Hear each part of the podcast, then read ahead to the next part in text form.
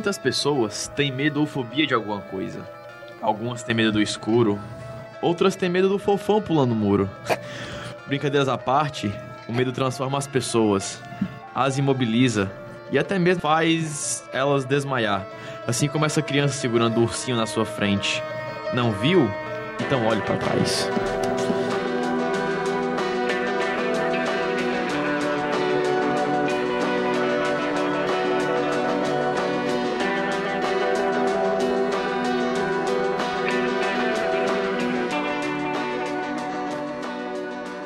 Essa introdução que a gente começa esse podcast maravilhoso que hoje, olha só, eu nem- eu tô nem acreditando que a gente vai falar de survival history ou horror, sei lá, tanto faz. E hoje, hoje temos a tão, a tão falado, né, o tão querido presente, né, que vamos dar de, de Natal, né? Olha que gostoso, né? Primeiro a gente tem que apresentar quem tá aqui hoje, né? Eu, Alessio Chaves, vulgo Roxo. A gente admitiu de vez agora o Romulo, né? Aqui dentro da bancada. O escravo agora. Mais um escravo. Faltava sempre o microfone, a gente ficava olhando pro canto, agora Pois tá- o é, pronto, tá agora não falta mais. Temos aqui de novo a presença do, do André, né? Vulgo Pavato. Obrigado mais uma vez aí. bom demais. Estamos aí, né? O técnico pediu. Também, primo, vai lá. Estamos aí. Sempre bem sucinto, né? che- Cheio de palavras. E hoje temos a tão queridíssima, né? Tão falada, 50 milhões de podcasts atrás que a gente fala dessa porra. É porque toda vez a gente fala que tem novidade, né? Mas aí o É. pessoal uma vez cansa, mas agora o pessoal vai ter noção mesmo que é alguma coisa boa. Você que foi o nosso a nossa ponte, né, para conseguir esse presente, me diga como foi que você conseguiu esse presente que vamos dar agora no nosso É, Natal. na verdade, assim, né? Como era um programa final de ano, a gente tava chegando, já tinha falado diversas coisas. A gente pensou, não, merdas, né, por aí. diversos temas variados, né? E a gente pensou, não, cara, qual é o próximo tema? Então a gente discutindo na bancada, falando, com elas, cara, é Survival Horror. Então, Survival Horror, perto de Natal, sei que não tem nada a ver, então vamos presentear o pessoal, né? Então qual era a ideia? A gente, a gente foi atrás de dar um presente a vocês, além do, desse programa que a gente faz tanto carinho, a gente queria presentear esse final de ano. Então, pra casar com esse tema de Survival Horror, né, que a gente vai mencionar aqui durante todo o podcast, a gente vai sortear pra vocês um livro, cara, que tem essa temática, né, de ficção urbana, que é o Caosferum. Pra quem não sabe, o Caosferum, ele é de um autor independente, escritor independente, que é o Andrei, que também é um, o host do Mundo Free Confidencial, né? Eu até conversei com ele que eu... Uhum. É bem difícil você se ingrar na literatura e ele também com um tema desse tão diferente. E eu pensei às vezes, cara, já conheço, gosto do trabalho dele, tenho amizade. Falei, cara, poderia sortear um, um livro teu nesse, nesse programa, além de dar uma ajudada a ele, também presentear quem, quem escuta a gente, né, cara? Ele falou que ele apoiou pra caramba. E pra quem conhece o nome do livro é Demônios, Bruxas e Vagantes. É o primeiro volume do livro, né? Olha Esse aí. Foi o primeiro que escreveu. A ideia dele é escrever uma trilogia, né? Eita porra. aluno do Eduardo Expo, né? Tem essa, né? E aí, a gente vai deixar aqui toda a descrição no link pra você ver como é que você pode ganhar esse livro, né? A promoção ela vai valer pra todo o Brasil, né? É uma grande vantagem pra Graças vocês. a Deus, né? Amém. A gente não vai ser Amém. restrito, então todo Você mundo aí que estiver Acre. escutando, amigo, pra quem vocês espalharam essa palavra, o livro vai chegar, então dá uma olhada embaixo, vai ter o banner aqui Até feito no Acre. até no Acre. Até Você depois do do Acre Acre. aí, ó. Porra. Dá aquele alô. Mas aí vai ter um banner aí embaixo feito pelo Rodrigo em junção com o Rômulo e o Oi. formulário lá pra você preencher tudinho e falar uma palavrinha-chave que vai estar no meio desse podcast aqui. Sim, o fato é que a gente também vai já completar agora um ano, né? Dessa, dessa nova line-up de gravações aqui do Quebrando o Controle. Line-up.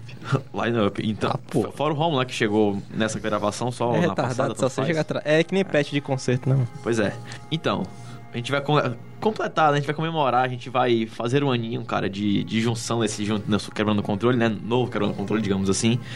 E, bom, essa foi a nossa pequena, singela forma de presentear quem nos escuta. Enfim, vai ter o banner, né? Que vai ser feito aí pelos nossos queridíssimos ilustradores aqui, né? Do, do nosso último programa. Pra eles provarem tudo aquilo que eles falaram, né? Conceito, foram bem tech, cara. Agora o pessoal vai ver realmente se presta Vou mesmo. botar uma convicção assim, lascada.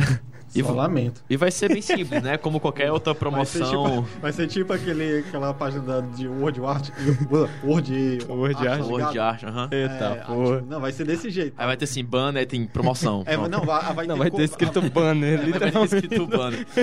banner, aí vai ter, vai ter as cores vermelha e verde. São cores maravilhosas. Natal, rapaz. É, é, vai- Enfim, mas é, é, uma promo- uma promoção, né, assim, básica de Facebook, né? Como é que vai ter? Vai ter lá o banner japonesinho, tudo bonitinho, né? Coisa boa. Bem trabalhado em word art. Com certeza. Escrito obrigado, querido ouvinte da internet. É Exatamente. internet. E o que, que vai acontecer? Você vai ter que compartilhar em modo público, né? Curtir, compartilhar. Compartilhar, curte também.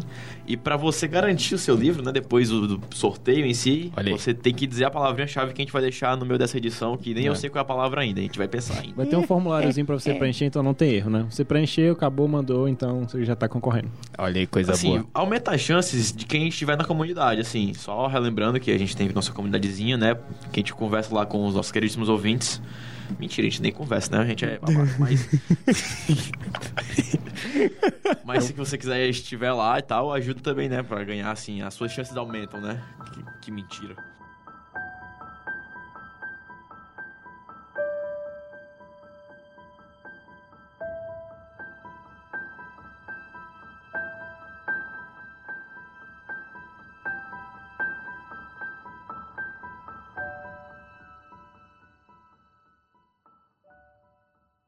Enfim, como é que começou então essa, esse gênero, né, de, de jogos de terror, horror, sei lá, tanto faz? Como- Assim, ele teve a sua popularidade, todo mundo já sabe, praticamente com Resident Evil.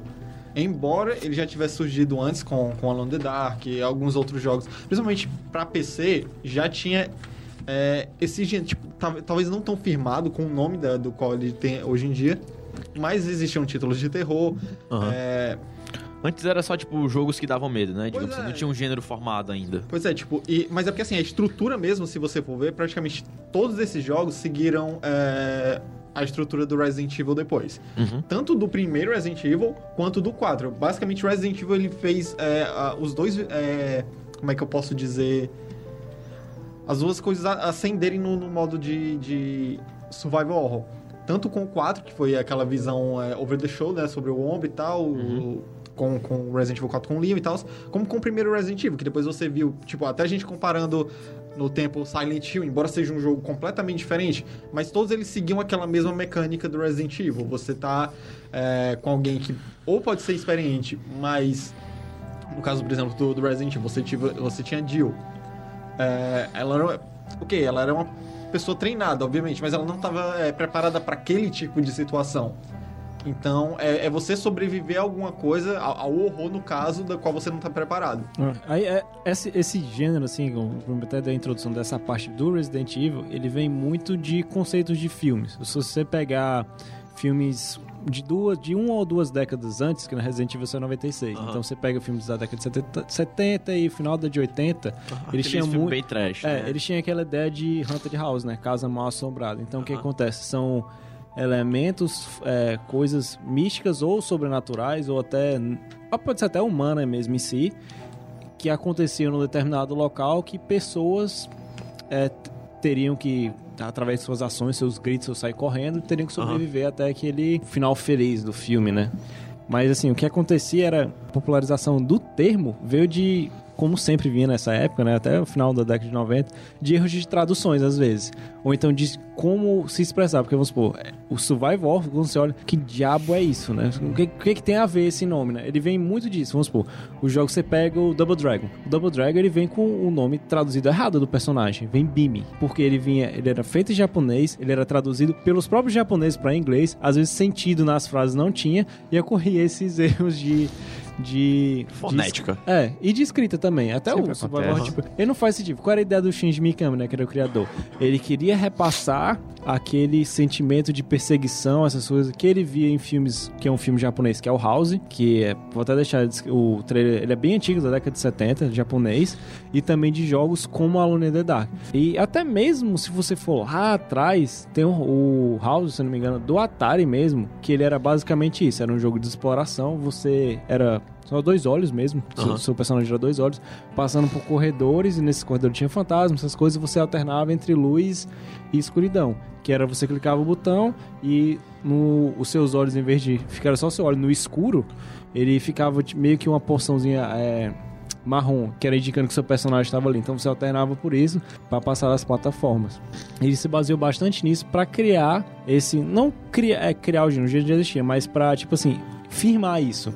É como se fosse dar uma característica pra É. esse gênero, né? Digamos assim. É porque, vamos supor, todos esses filmes, supor, quase tudo é assim, né? Às vezes a gente brinca muito, é, pega, sei lá, o, o Avatar, aquele filme Avatar, né? Ele foi um sucesso, não sei o quê, por ter aquela estabilização do cinema 3D. Mas o cinema 3D existia na década de 80. Aham. Já, já tinha isso. Mas também a história dele, ah, aquela história de superação, mas vários filmes têm aquela mesma história. Você pega o Último Samurai, desse Clow, tipo, quem faz a, a forma, às vezes já existe, né? O, a gente fala que é nada se cria, É, se nada se copia. cria, se Mas copia. como você dá aquela roupagem e você melhora, você merece um crédito por isso. Se você teve reconhecimento mundial e todo mundo acha que foi você o pioneiro, que é Basicamente, de errado, eles né? compilaram as melhores ideias e depois refinaram num nível de que eles... Pronto, isso aqui é Ah. o gênero. A partir daí o pessoal começou a olhar, não, é daqui que a gente trabalha, tipo, não tem mais o que refinar, vai ser a Isso. partir disso tudo. É como se eles dessem um ponto de partida, então, depois que eles juntassem os pontos soltos pra que tudo desse certo. O cara garimpou até a morte lá, conseguiu achar um, um diamante lá, uma pedra, e aí o pessoal começou a lapidar a partir daquela Ele- pedra dele. Eles Depois criaram foram, o core. foram buscar os diamantes junto com ele, né? Basicamente. Então, já que a gente já citou os primeiros jogos, né? Tem mais algum que a gente possa citar que foi, assim, os primeiros desse gênero? Fora o Alan Dark, o Resident Evil e fora esse do Atari também? Alguém consegue lembrar de mais algum? Não, Ah. assim, você tem essa coisa do, do, do survival, né? Porque assim, os jogos antes, é, com essa mudança de, de gênero, a parte de sobrevivência, porque assim, antes era praticamente jogos de terror. Uhum. Eles não, não, não tratavam muito do personagem sobreviver aquilo, porque se você for ver, é basicamente é, Resident Evil. Eles estão tentando simplesmente sair daquilo ali. Eles não estão tentando, vamos dizer, resolver tudo aquilo. Obviamente, tem a sua resolução, tem, tem os caminhos pelos quais eles vão seguindo para poder resolver as coisas, mas majoritariamente eles têm que sobreviver aquilo. Uhum. E também como foi no caso do, do Silent Hill. É você sobreviver àquilo. Você tem um personagem completamente despreparado que tá atrás da filha dele e pronto. Você não sabe o que fazer ali. Você só tá desesperado atrás da sua filha querendo sair dali.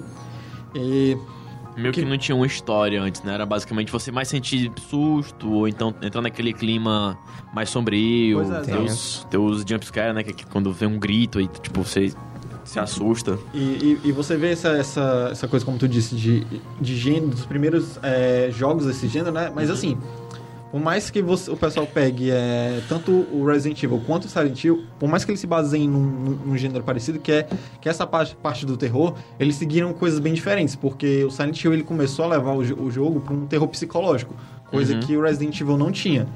Então, É são- que você pega também no cinema, você pega, sei lá, pô, na década de 20 você tem estabelecimento da primeira era, a era de ouro do, dos filmes de terror, com os monstros universais, lá o Bela Lugosi fazendo o Drácula, o Louis Gossett Jr. fazendo o, o lobisomem, ou seja, no início você tem a, a ideia de monstros que assombram determinadas pessoas. Você dá um, um avanço nisso, você chega nos 70, 80, vocês têm os, os, hack, os slash, né? Os splash moves, que era o pessoal cortando essas coisas, Jason, Fred, é, Halloween, tipo, e depois ele vai maturando. A gente pode se dizer, embora eles sejam No mesmo mundo, né? e, é, assim. e- e- e também contemporâneos, né? A diferença são de dois anos de um jogo pro outro. Aham. Embora se fazia jogo em um ano naquela época, a gente vai até mencionar isso depois. é, seguiram trias diferentes.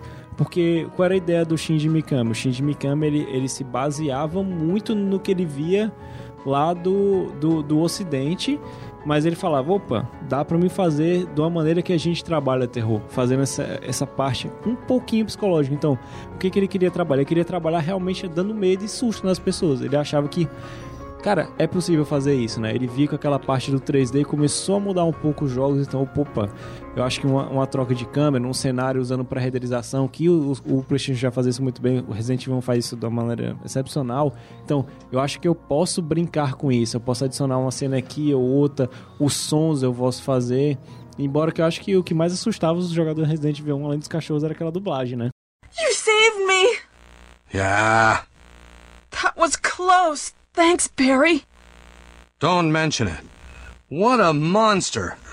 I can't believe. What the hell is this place anyway? Nossa senhora. era terrível. Era realmente um... Aquela dublagem ali. E já, o, Jesus. é, e já o Silent, ele partia de uma linha de terror que eu considero bem mais japonesa, assim, que ela vai bem Isso. mais dentro do... na sua alma do que você... Tipo, são se medos... assustar, né? no É, caso. são medos que...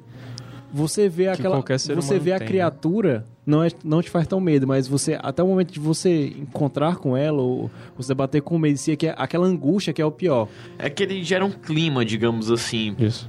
assim, tenso, né? Pré-monstro, digamos assim, que é é uma sala mais escura, mais cinzenta, ou uma música mais pesada. Ou a ausência de música. Ou É, ou ausência ausência de de, música. música. ou sei lá, uns gritos de fundo, dor, enfim. Então, basicamente, sempre existiram. Sempre não, né? Mas vamos dizer que no início teve essas duas vertentes de jogos de terror, ou survival horror.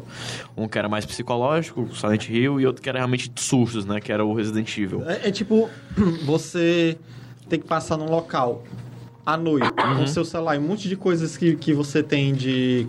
Se for em Fortaleza, é, pior ainda, não, no você caso, tem- né? Você tá to- com todos os seus pertences importantes, você tá com o seu console portátil, você tá com o seu celular, você tá com tudo. Você tem que passar num tiroteio. Aí você já sabe qual o medo que você vai, enfrentar. Você já sabe o que você vai enfrentar. Você só tem que escapar daquilo ali. Diferente É. de você passar nesse mesmo horário, sei lá, meia-noite, numa favela onde não tem ninguém, que tu tá só tenso na hora que vai aparecer alguém, tá ligado? É Mas se Fortaleza também tá no meio da guerra, praticamente, né? Então não muda muita coisa.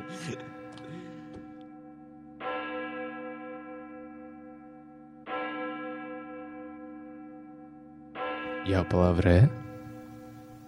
Krampus.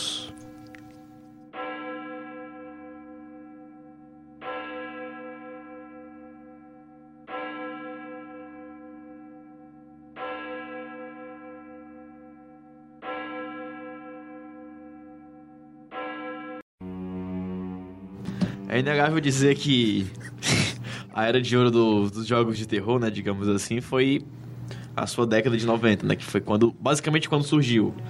Basicamente quando era uma novidade e tal. Juntamente quando veio também o lançamento do PlayStation e tal, mais polígonos, mais Bom demais. mais espaço, quinta geração chegando. CD. Quais fora o Resident Evil, né, que a gente acabou de citar também. Quais assim que foram outros outros grandes nomes que a gente pode falar aqui para o nosso público nesses jogos de terror da época de época de ouro, né, já que citamos aqui os anos 90. Rapaz, eu vou escolher um aqui que é o genéricozão da própria Capcom do Resident. Dino Crisis.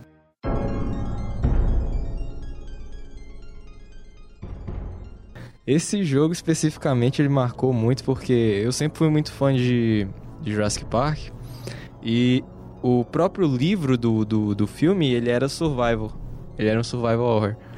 Então eles pegaram esses elementos que faziam você ter medo de um dinossauro que normalmente era pra ser uma coisa incrível e transformaram isso tipo num terror, porque você não sabe de onde é que eles vão sair. Eles demoram muito pra morrer, eles, qual- qualquer pancadinha em você você já tá morrendo. Ele basicamente é o Resident Evil de dinossauros. Só que ele pegava mais pra aquele cinema é, sci-fi meio que trash. Que eles fizeram uma máquina do tempo pra poder pegar os. Pra poder puxar os dinossauros, aquela coisa toda.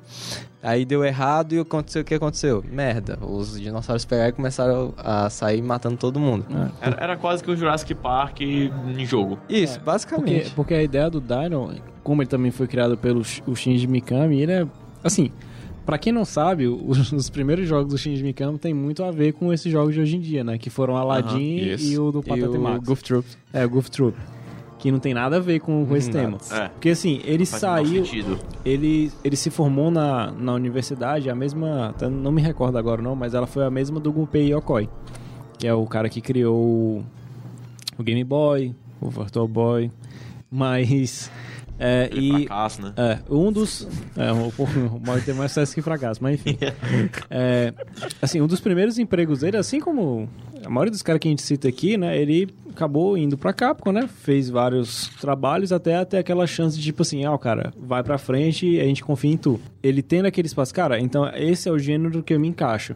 Quando ele criou o o Dino Crisis, principalmente o primeiro, não gosto nem de citar muito o dois, porque o dois ele já. o 2 pra ele já tá entrou fora. muito pra ação. É, o primeiro que o Romulo falou, ele tem esses elementos. O que é que era, o que tinha bacana no livro, às vezes, do Jurassic Park, que até o pessoal falou do último filme, ah, não tem híbrido, não sei o que, não mistura. Tipo, Uhum.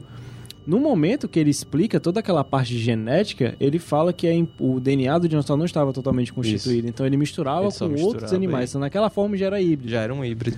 E nesse. No plot do jogo é tipo, você é de um esquadrão de elite, né? Sua personagem principal é a Regina, também mais uma vez uma, uma mulher mulher. protagonista.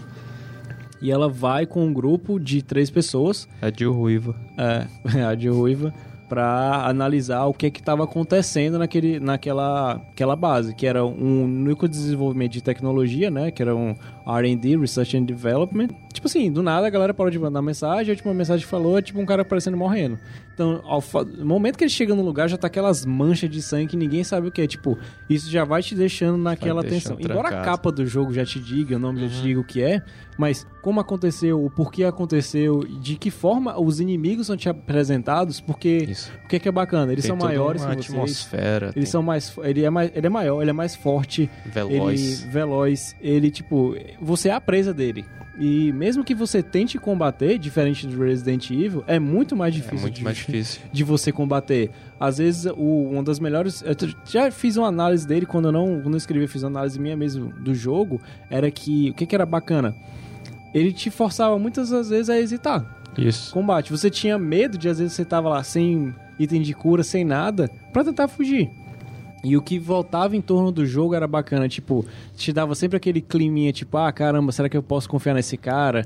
Tem sempre, tipo, o coronel otário, né, que sempre dá aquelas... Tipo, ele tem um pouco desse clichê, mas vai mexendo bastante na atmosfera. mexendo. Ele dosa bem aquela questão do backing tracking, né, que você vai no canto, vai lá, volta e pra, a- atingir um objetivo final, mas ele vai pincelando e vai gotejando, assim, inimigos e cenas durante esse- esses movimentos que eu acho muito bacana. E uma das coisas mais legais que eu percebo, assim, que às vezes até eu prefiro o Dino Crisis do que o Resident Evil, é que no Resident você normalmente tem o papel de caçador. Porque você tem a arma, você tem a. Você já a é treinado, vantagem- né? Você é treinado, você já tem a vantagem de velocidade, você tem a vantagem de estratégia, você tem item de cura.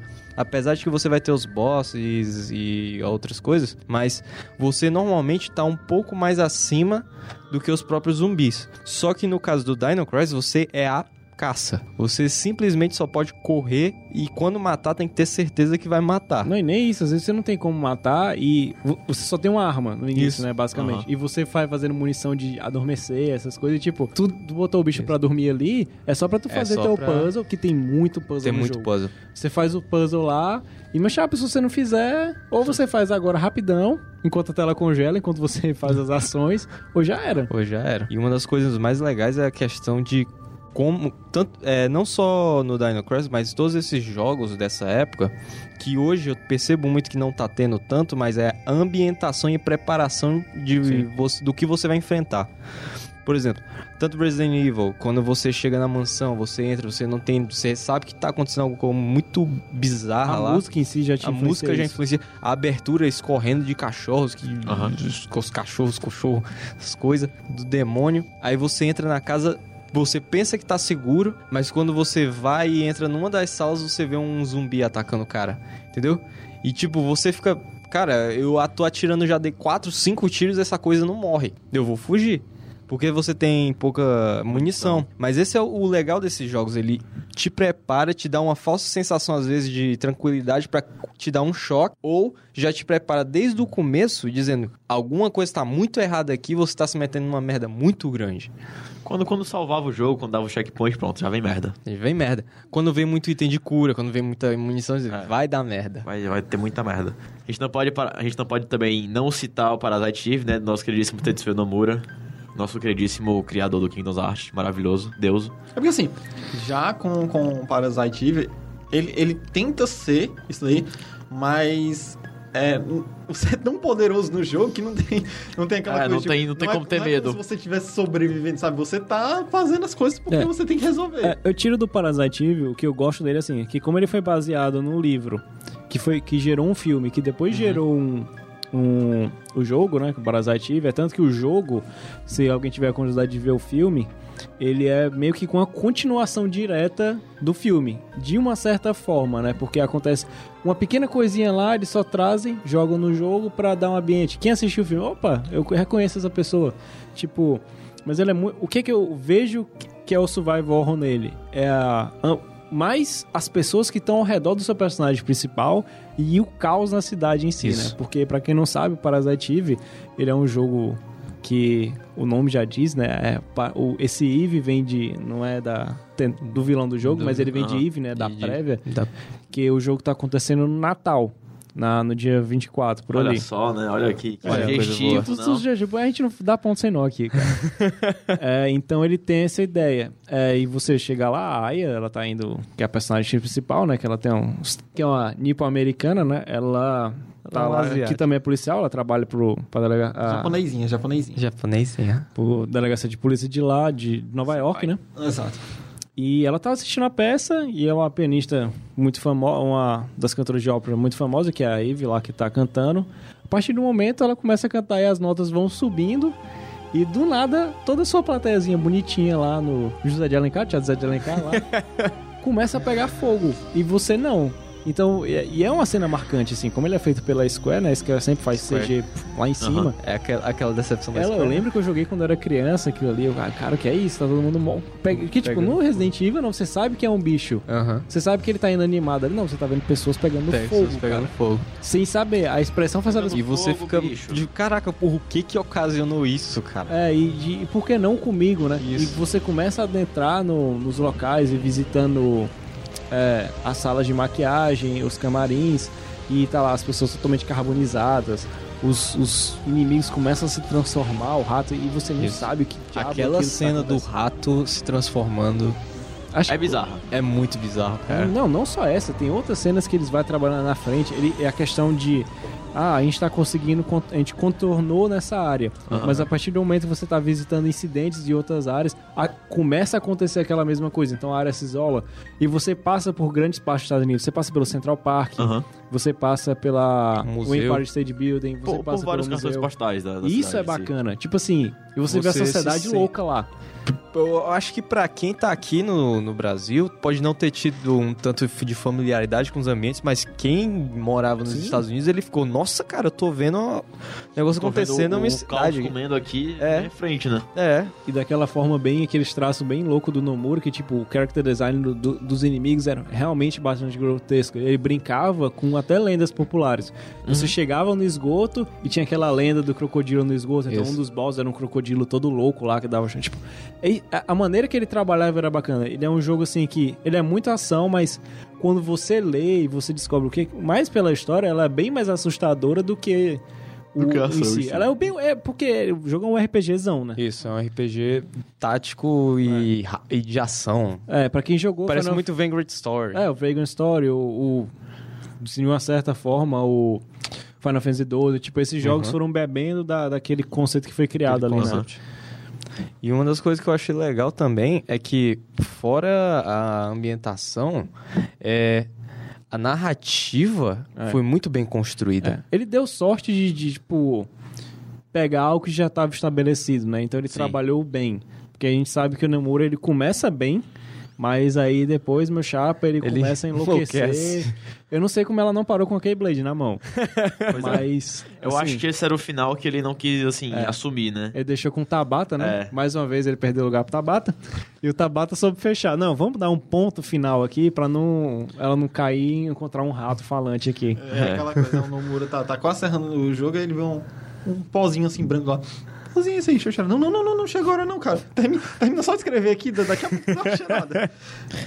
Enfim, o fato é que na época dos anos 90, né, e tal, década de 90, esses jogos eles não, não tinham, assim, o seu grande apreço, né, que você pode dizer assim. Até a gente pegar Clock Tower, que é, muita gente conhece jogando no Playstation, o jogo Aham. saiu pra Super Nintendo, Pra pô, o Super primeiro Nintendo. jogo. Aquela and versão click, do né? Clock Tower Era point click, era. era um É. point and click. E tipo Nossa, assim, cara. É, pra você já ver que, tipo, embora nessa época tenha jogos bons, mesmo já tendo antes, o pessoal não reconhecia muito, porque não era um gênero Ninguém tão dava popular. valor, né? O que, é que era mais popular? Era você ver o encanador lá pulando os canos. É, plataforma tava muito mais tava na onda. Você na tinha hora. Donkey Kong, você tinha o, o Super Mario World, você tinha diversas coisas Sim, que tiravam a tua atenção. Até Um- mesmo jogos de esportes. Uma das coisas do Clock Tower que eu, que eu jogava, eu ficava, cara, jogos hoje em dia não, tem, não podem ter isso, tanto por causa na época do PS1. Eles não tinham ah, o hardware pra isso, e também talvez eles não tivessem pegado essa noção, mas a iluminação do Clock Tower, as transições, assim, que quando. com luzes, tipo, trovão, aconteceu um trovão lá fora e muda um pouco. A forma com que o. aquele desgraçado daquele. O Scissor Man. o Scissor Man aparecia. É porque já era bizarro. O cara parecia um máscara com uma tesoura gigantesca correndo atrás de ti. O cara era um anão, mano. E era a qualquer momento, né? Que isso era bacana. Ele misturava o survival horror com o jumpscare. Ele fazia Isso. bem essa mescla. Tipo, você abria um armário pra fazer alguma coisa, o cara saltava. O cara saltava. Ou então você tinha que subir alguma coisa. Tava passando aqui na cortina, o cara saía. Eu digo, infeliz. É, você percebe-se que não, não tinham devido valor nesses jogos, porque, primeiro, como o André falou, você preferia muito mais ver o encanador lá, pulando em tartaruga, É os padrões da época, né? Se ou você- então ir tá no, lo- no local não, no, no local que tinha as máquinas de arcade e tal, blá blá blá. E uma das coisas que também é porque Era pouca gente que tinha acesso também, digamos assim. E também limitava muito porque esses jogos normalmente eles consumiam muito tempo. E normalmente aqui no Brasil o pessoal sempre pra locadora, eles Aham. não queriam investir esse tanto de tempo em jogos que necessitassem. necessitasse tanto tempo. Faz sentido. Ou seja, hoje em dia eles recebem esse devido valor. Hoje em dia você percebe que tem muito mais jogos desse, desse gênero, né? De, de survival, de terror, tanto faz. Que naquela época alguns eram muito mais bem feitos que, sei lá, um filme que ninguém foda-se, né? Tipo, ninguém dava o seu devido valor. Agora, já que a gente começou a entrar nessa era dos anos 90, a gente vai começar também a falar diretamente do, do pai, assim, né? Digamos assim, do, do cara que começou esse gênero, assim, a espalhar, né? Que foi o Shinji Mikami, né? Que o, o André adora falar dele. Fala dele 24 horas por dia. Eu não sei como é que eu sou o otaku se ele fala direto de japoneses, né? Mas enfim. É porque isso é um jogo, não é um anime. Toma. Uhum. Esse é o nosso escritor lá de jogos, né? Você tá vendo A brutalidade da a criança. brutalidade da pessoa, né? O Shinji Mikami, ele também, né, começou como design, né? Olha só, todo mundo começa como design, depois é que ele avança, né? Olha que Aí. gostoso, né? Olha aí que coisa boa. Será que um dia eu vou ser assim também? Tem essa, né? Tomara, tomara que o dia meu chegue. Tomara que meu dia chegue, né? É, um dia vai. Ele começou na criação do Goof Trop, né? E também do Aladdin. E olha só, ele foi querer fazer jogos de terror que, tipo, não tem absolutamente nada, Nada a a ver. ver. com o que ele já tinha feito, né? Olha que bem louco. E basicamente é isso. Tipo, ele também não fazia muitas dublagens boas, né? Isso a É. gente tem que concordar. É porque assim, é. Como. Ou ou ele era a mesma coisa, né? O design e o. É porque assim, a dublagem. como. Dois. como os jogos, principalmente nessa época, né? é, eles eram basicamente todos no Oriente. Então, para você produzir coisas que fossem impactantes e que representassem a cultura de no outro lado do mundo, sem ter que viajar, sem ter que contratar pessoa de lá, que naquela época ninguém queria investir tanto com, com jogos, essas coisas. E então, basicamente é assim, ah, eu tenho que esse jogo vai ter voz porque é, ah, o tamanho do CD, 700 MB, eu tenho que entupir, não sei o que, tem que colocar. Aí, cara, precisa de alguém que fala inglês. Alguém fala, não, a gente vai soar um inglês muito ruim. Chama três, quatro pessoas que moram aqui no- nos arredores da nossa cidade do Japão aqui e bota eles pra dublarem no jogo. Tipo, era- tinha básica... Não, mas era basicamente assim que, que se formavam grandes dublagens. Até de grandes jogos que saíram É. depois, tem É isso. da mesma Silent Hill 2 é assim. Pode não parecer, mas o jogo foi totalmente dublado por pessoas que moravam lá no, no, no Que Japão. morava no Japão. É, o pessoal usou o Assassin's Creed 3, os brasileiros eram tudo canadense lá, É. que, que moravam no Canadá. É. Mas, enfim, vamos deixar os, os povos dos japas aí. O que acontece? Ele, embora ele tenha mudado de, de gênero totalmente, ele era muito reconhecido pelas suas mecânicas que, eles criavam, no- que ele criava nos jogos. Isso. Quem sabe que jogou Aladdin sabe que a mecânica é fantástica. O Muito boa, fluida. E Aquela- os puzzles. Sim, os puzzles Aladdin, aquela, aquela cena quando ele tá com, quando, quando ele liberta o gênio, que ele vai Aham. que você tem que coletar os cristais, tipo, a maneira que ele trabalha, que ele faz esses, principalmente o level design dele é muito bom. Ele era um cara muito, até hoje ele é muito bem reconhecido por Tem, isso. tem um, um artigozinho que ele mostra como é que é o level design do da mansão do Resident Evil 1 e de todas as áreas. E, e como elas se conectam, e como cada uma delas é muito bem planejada. Tipo, é um, é um texto gigante mostrando, ó, esse ponto aqui tá aqui justamente porque ele vai se conectar a esse, a esse, a esse. E quando você fizer isso, você vai saber já... É tipo assim, ele fez com que... é, tanto você conhe... os pontos fossem de fácil acesso a cada local e que você passasse deles de uma forma que fosse aquela coisa tipo, ah, eu já passei aqui, não tantas vezes, mas eu já reconheço esse local tão bem que eu não tô perdido, entendeu? É tipo como você anda pelo seu bairro, tipo, você já sabe onde você tá. Ele queria dar uma famili- familiarização àquele local em si. Exato, exato. Então, tipo, o, o level design da mansão do Resident Evil 1 tem, tem todo um estudo mostrando como é que é. É, é interessante demais, é, é incrível aquilo ali. Ele uniu os dois, né? Os dois pontos. É como fazer o hardware aguentar um jogo daquele tamanho sem acabar tendo que pecar no caso do level design. Ou sem botar fogo, né? Ou sem botar hardware. fogo no. Você tá jogando lá e tem tantos. É, por isso que o PS1 ele deu muito bem com a Capcom porque eles tinham essa ideia de eu tenho que adaptar o meu jogo ao hardware. Se eu não consigo ter várias, vários cenários ou várias, uma variedade maior de cenários por enquanto, eu vou tentar usar o mesmo cenário só que com mecânicas bem variadas para não deixar ele saturado. Aham. Ele, tra- ele trabalha isso de, de um jogo pro... Você nota a diferença do 1 pro 2. Porque assim, você vê que um era um pouco mais travado e um cenário fechado, que era uma mansão. E quando ele partiu pro 2, né? Na verdade, quem jogou... Que um teve várias versões. Teve a Isso. versão do PC, afinal, quem jogou a versão DualShock, que saiu em 98, no início de 90... Não, 97, no final de 97 para 98, que o DualShock saiu em 97 no Japão, recebia um disco duplo, que era o CD do Resident Evil e o outro que vinha com a beta do Resident Evil 2, que era o conhecido hoje como 1.5. E o 1.5, pra quem tava jogando na época, ele era muito, mas muito parecido com o 1. Até questão do texto dos personagens, o outro cenário não tava Aham. mostrando muita coisa. Então ele falou, simplesmente chegou, faltando um ano pra lançar e falou: Galera, é o seguinte, vamos mudar a porra toda. Refaz do zero. Algo que hoje era basicamente impossível de ser feito, né? Isso. Tipo, Principalmente pra, pra títulos AAA, né? Porque É, isso é já impossível. fora. Se a Capcom chegar hoje e fazer É, isso, se a Capcom ela fizer hoje pra em dia, um ela, jogo. ela vai falir, pois é. E tipo assim, o que ele. O, mas foi realmente necessário. foi. Porque ele saiu de um escopo que era uma mansão pra uma cidade. E uma cidade que você passa, passeava por ela, embora você chegasse no resultado final, que era a, a delegacia, você descobriu o que tinha no redor da delegacia, tudo que linkava, mas ele te dava uma noção de, de poxa, esse cenário é grande, De tá espaço, ligado? né? Isso. Tipo, você passa pra você entrar na E delegacia. outra é, Ela, toda em- ela tá em um caos, cara. também dava muito. é, Foi um favorecimento enorme para na própria narrativa. Sim. Porque, tipo, você começava na, na mansão e tudo você pensava, ah, eu consegui resolver aqui o que tá acontecendo aqui, então tudo vai se resolver. Mas não, aquilo é só a ponta do iceberg. Tem muita coisa a mais dentro da própria cidade. Muitas tramas acontecendo, a própria Umbrella tentando cobrir o rastro dela. Então, tipo, essa esse passo de aumentar o escopo do jogo também favoreceu tanto a mecânica quanto a narrativa. E o que eu acho muito interessante é, e até inteligente do que eles fizeram é a parte dos cenários serem pré-renderizados. Porque, tipo assim, você não vai ter tantos polígonos na, a- como, como seria um jogo 3D.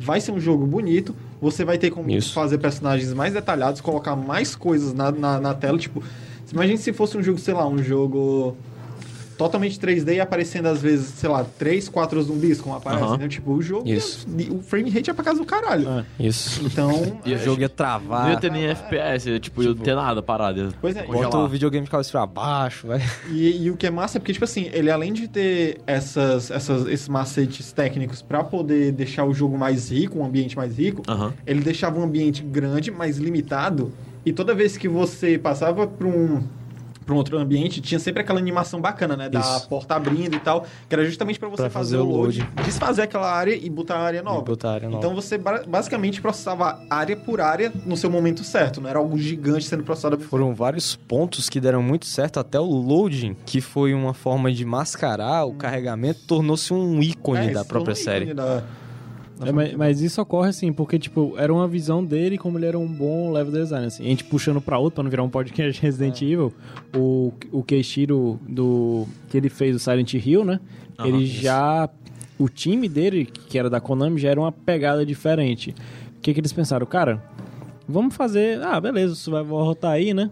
Vamos fazer tá, o seguinte. Tá legal o gênero, né? Bom, vamos Tá usar legal, aqui mais mas um, né? eu acho que ainda não tá Como eu quero. esculhambado como Ou a gente bastante. quer. Não tá, Perturbado. não tá japonês como a A gente gente quer. ainda não matou gente, então vamos fazer É. diferente. E tipo, sai na E3 de, 90, de 97, se eu não me engano, sai um pequeno teaser do, de um futuro jogo da Konami, né? Que se chama Silent Hill, que tá em desenvolvimento, saiu em 99. Que é basicamente Survival Horror, só que a diferença desse jogo é que ele era um jogo totalmente tridimensional, você conseguia movimentar o personagem Em de todas outras as formas. direções. E ele aconteceria em uma cidade inteira. O nome da cidade seria Silent Hill. Vale ressaltar que essa ideia do 3D, já que o Keishiro já começou a usar, ele acabou puxando do, do, Shinji, do Shinji, no caso, né? Porque quando o Resident Evil tava na sua produção e si e tal, foi um dos primeiros jogos assim em 3D que você mudava o cenário e tal, abria portas caralho. Ele já, ele, vamos dizer que ele foi o, assim, o pioneiro, né? Nessa ideia de jogos de É, 3D se, se você pegar 3D, 3D mesmo, você tem que dizer que o pioneiro é o Alone in the Dark.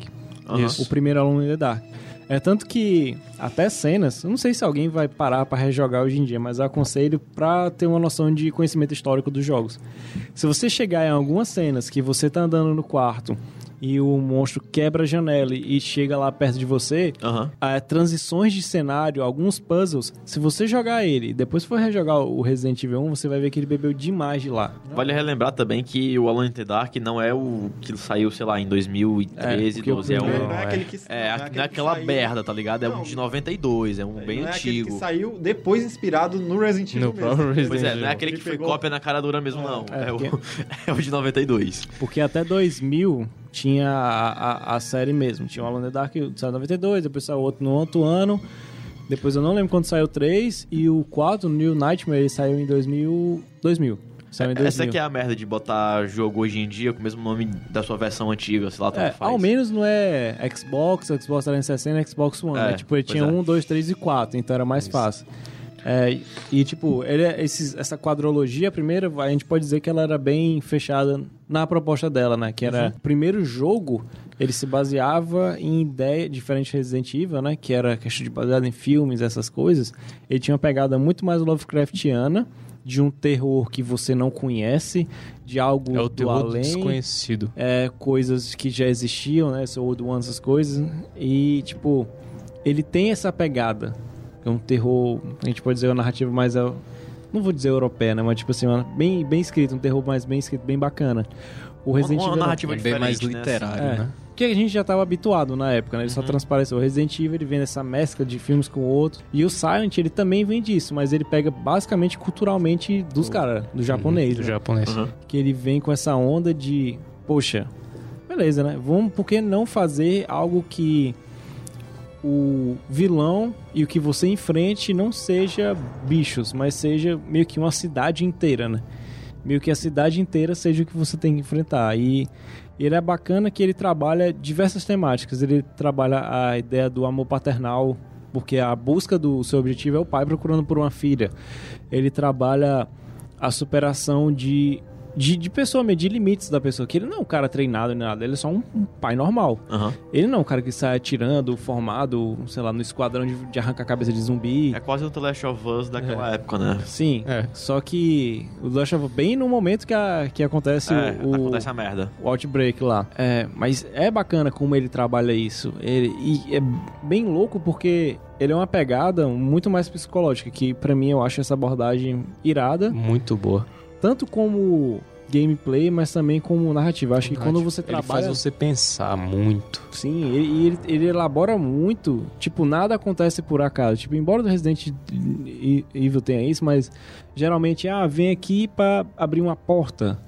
E aquela porta é física. Geralmente no Silent Hill não. Vem cá, tu enche um negócio, tu pega uma garrafa de plástico, enche na torneira, mistura do outro negócio, aquela substância fica vermelha que você não sabe o que é, e aquilo vai ser usado lá na frente. Tu pega ícones de, de cidadezinha, tipo relíquias e artefatos, porque geralmente tem essa questão ame- americana em qualquer canto, você sempre fala que cidades pequenas onde as pessoas se conhecem demais, tem aquela seita, né? Aquelas pessoas que. Isso. Os iluminatis da cidade, né? Aqueles Aham. seitas e cultos religiosos. E, tipo, ele trabalha isso de uma maneira bem, bem interessante, né? Porque como é que tu chega numa cidade e não tem ninguém? Como é que tu chega numa cidade e ela tá com a névoa que, Que é interessante a parte da neve, É. né? Que é justamente pra mascarar o, O próprio loading. o próprio load. É, tá? que, que ele já pegava isso do, do Turok também já fazia isso, né? Ele botava aquela névoa pra você não ter profundidade. E que casa perfeito com a narrativa, porque é muito maneiro. né? Eu não queria dar muito, entrar muito na história, porque a gente pode abordar. A gente vai abordar futuramente. E, tipo, esse, você vê que ele. A gente já falou, já estabeleceu. A gente mostrou o jogo de 92, a gente mostrou o jogo de 70. E a gente mostra como uma galera que chegou nos anos 90, que já tinha absorvido tudo isso e levou desde a infância, eles conseguiram mudar, chegar em outro patamar, né? Mas é muito maluco, cara. É, tipo, sério, qualquer pessoa em sã consciência que provavelmente o, o personagem de, Silent Hill não estava, não tinha condição. Mas sério, ó, tu acabou de passar por um da- daquelas coisas. Tu entra numa escola, mano. Mas não, não vai dar algo certo, mano. A primeira coisa que eu quero gritar no nome da minha filha, ei, não sei que, tá aí? Vai responder, não, acho que tá aqui dentro, não. Então, o cara nem entrava dentro dessa escola, mas nem fudendo, mano. Nem fudendo. Tu entra numa igreja, mano, hoje a única pessoa que tá lá é uma mulher que parece o diabo, mano. O bicho é morta lá, sei lá, maluco. Não, aquele jogo é coisa de doente, mano. E é engraçado que ele trabalha. Aquele jogo é coisa de doente. É, essa, não, aquele jogo eu essa zerei. foi a melhor frase pra definir Aquele o que jogo- você pensa né, sobre Silent É. Hill. Aquele jogo eu zerei o 1, né? Principalmente, nunca mais eu joguei, porque eu falei pra mim mesmo que eu nunca mais ia jogar aquilo Não, mas vida. é realmente é jogo de doente. É, É, aquilo... não, cara, tipo, Silent você que é Hill- assim, tipo... Embora o Jesus. 2 seja bem mais pesado, eu acho. Não, a série Silent Hill Acho que é um, cada um um tem, tem, tem o seu. Tipo assim, acho que os quatro. Acho que pra mim o mais fraco, embora a galera goste muito, vão jogar pedra lá em casa agora. Acho que o mais fraco na, em narrativa é o 3. É. Se você for comparar, porque cada um ele é meio que uma história independente, que é, que é isso bacana. O um com o Henry e a, e a sua filha, a Cheryl, o dois trabalhando o, o James e a, e a mulher dele, aquele lance. O problema do 2, do, do dois, na verdade, o 3, o problema é que, tipo, eles tentaram fazer uma continuação no primeiro que é meio que desandou, mas ainda é bacana, tem mecânicas boas, tem tudo mais. E o 4 de ser algo que remetesse à cidade e outra, tipo, cada um tem a sua visão Tem a sua premissa, né? Digamos sua- assim. e é único. As- Aham. porque a maneira com que ele trabalha, se é algo psicologicamente de cada um funciona de uma maneira diferente. Então ele estabelece isso. Tem personagens que você encontra no jogo, você faz relatos de que, ah, você não tá vendo isso, você não tá vendo monstro. Os caras falam que não, não tá vendo isso. Ah, não tem monstro não, só tô vendo coisa feliz. Tipo, a mente de cada um é responsável por mostrar Eu acho aquilo que, que... o 2 é o que tem a narrativa mais adulta de, de- em relação a jogos, e muitas das coisas que eu vi até hoje é uma das, das coisas que tem uma narrativa mais adulta. Porque a forma como ele trata. Problemas conjugais. Pois é, tipo, a- é, é muito tenso, cara. Os A natureza humana. finais, é, nossa, aquilo ali é. Os, tem, tem A finais. ali- maneira de como você ativa esses múltiplos sinais também Aham. é uma... Sei lá, cara, é louca. Ou seja, é um jogo doente de várias formas diferentes, né? Aí do nada você ativa um, um final com ET.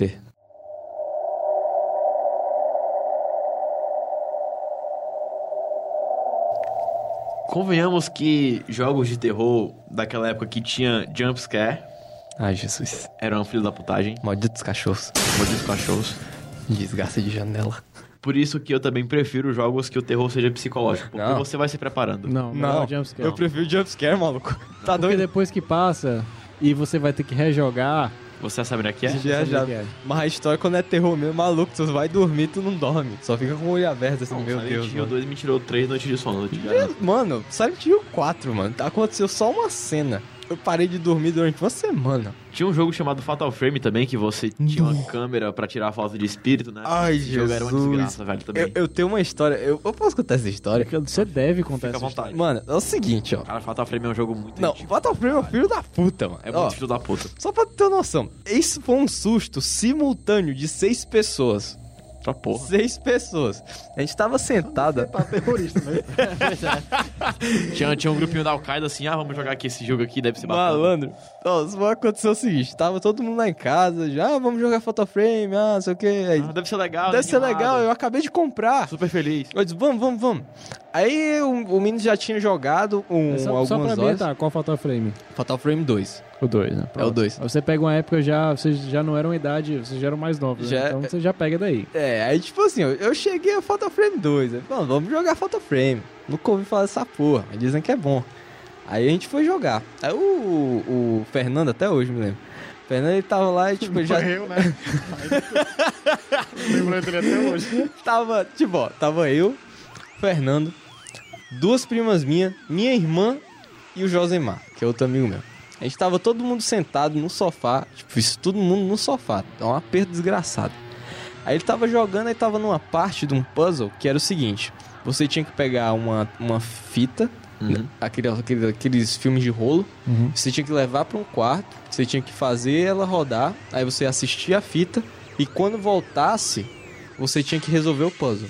O puzzle era com o espírito, você tinha que tirar a foto do desgraça do espírito. Beleza. Começou que. Puzzle filho da puta, o, né? O, puzzle é filho da puta. Aí você chega aqui e vai pegar. Você já toma um susto na ida do puzzle, né? Aí na volta você coloca lá a fita, tipo, tal quarto. É, literalmente é como se fosse a mesma câmera que você tá vendo o quarto, só que o vídeo você não tá lá. Aí tá aqui, começa o vídeo normal, não tem ninguém lá dentro. Aí passa, passa, passa, do nada aparece o, o espírito lá. Aí você, porra, vai vai tá naquele cantinho ali. Tá naquele cantinho. Aí beleza. Yes. Quando o filme acaba, não tem ninguém. É tipo, o espírito deve estar lá. Vamos botar a câmera. A gente bota a câmera, não tem ninguém. Tipo, porra, meu irmão. Lascou um negócio desse. Que diabo tá- de tá puzzle? né? Que tipo de puzzle é esse? Maluco. A gente só escutou o barulho do, do espírito. Ele virou a câmera. O espírito tava em cima dele. Meu irmão, as seis pessoas, tipo assim, é, pegaram nas mãos junto, parece que tava orando trancou, sabe? Daquela trancada desgraçada. E todo mundo ficou, "Ah, meu Deus! Aí o outro lá, mano, tem que ir no banheiro. Por quê? Escapou. Depois disso a gente fez um grupo de oração, né? Depois não, depois a gente chegou, fui na igreja, fiz, fui pra vigília, né? Acendi um uma velhinha, coisa. né, lá. Ora, confessando os pecados. Depois ele tá dormindo até agora, que estranho. Deu 5 horas que ele tá Fernando? dormindo aqui, Fernando. Fernando. Fernando. Deixa, deixa ele dormir aí. Coitado do Fernando, Ele gente. tá gelado, gente. Não é porque tá frio.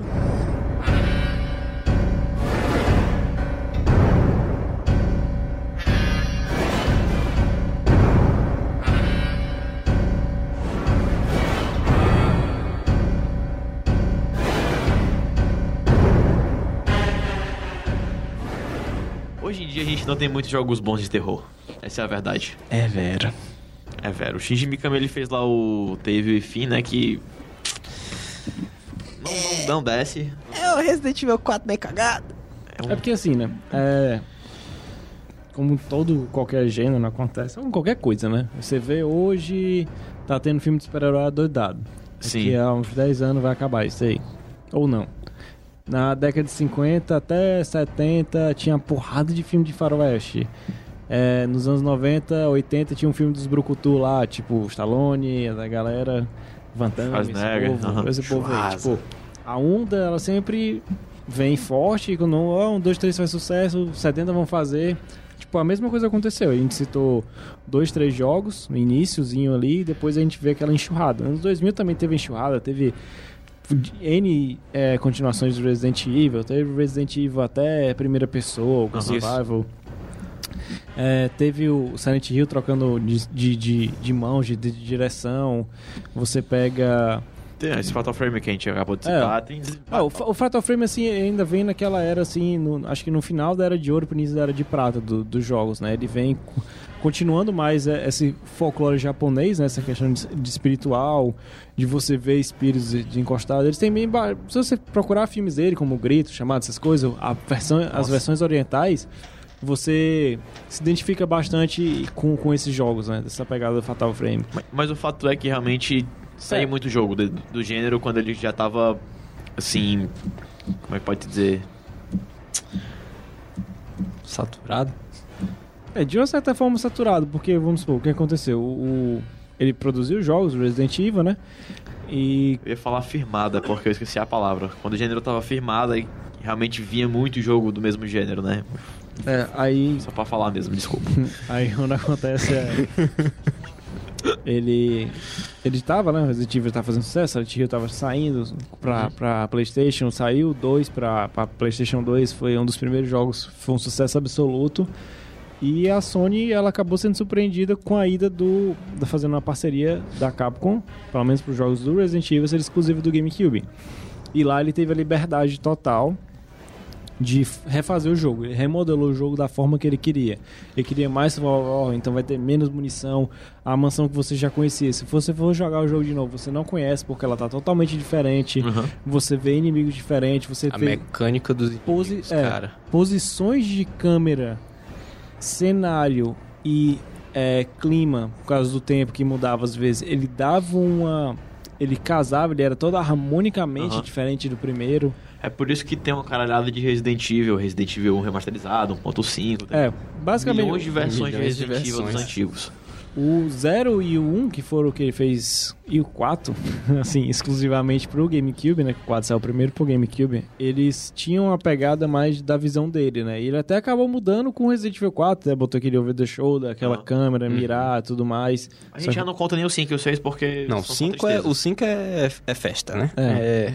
Mas ainda é melhor que o 6. É, o 6, o 6 é realmente Rapaz. virou tipo um filme, assim, de ação É, policial. É, O 5 é zoado Se tu demais, trocasse velho. o Leon pelo Dolph Lundgren, não ia mudar muita coisa, não. E o Chris pelo Van Damme, sei lá. Tem, é. tem, uns revel, tem o Revelation lá, Revelation 2 Nossa, o, Revel, são- o Revelation... Esses são ele os é- que salvou é- um pouco. ele É, é tirando, eu tirando o gosto. 2. O 2 eu não aguentei jogar até o final. O. Revelation Um- 2 eu não cheguei horrível. a jogar, não. Não jogo não.